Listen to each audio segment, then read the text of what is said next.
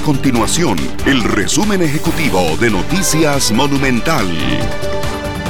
Hola, mi nombre es Fernanda Romero y estas son las informaciones más importantes del día en Noticias Monumental. El gobierno informó que iniciará el proceso de renovación y aprobación de los permisos especiales de transporte de estudiantes y trabajadores. Las autoridades gubernamentales publicarán un decreto en el diario oficial La Gaceta para que los operadores de este tipo de transporte puedan seguir laborando después del 31 de diciembre.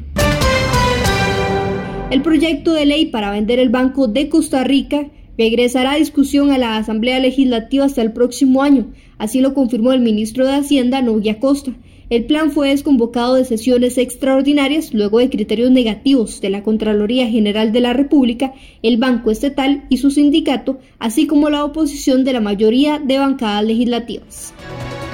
Estas y otras informaciones usted las puede encontrar en nuestro sitio web www.monumental.co.cr. Nuestro compromiso es mantener a Costa Rica informada. Esto fue el resumen ejecutivo de Noticias Monumental.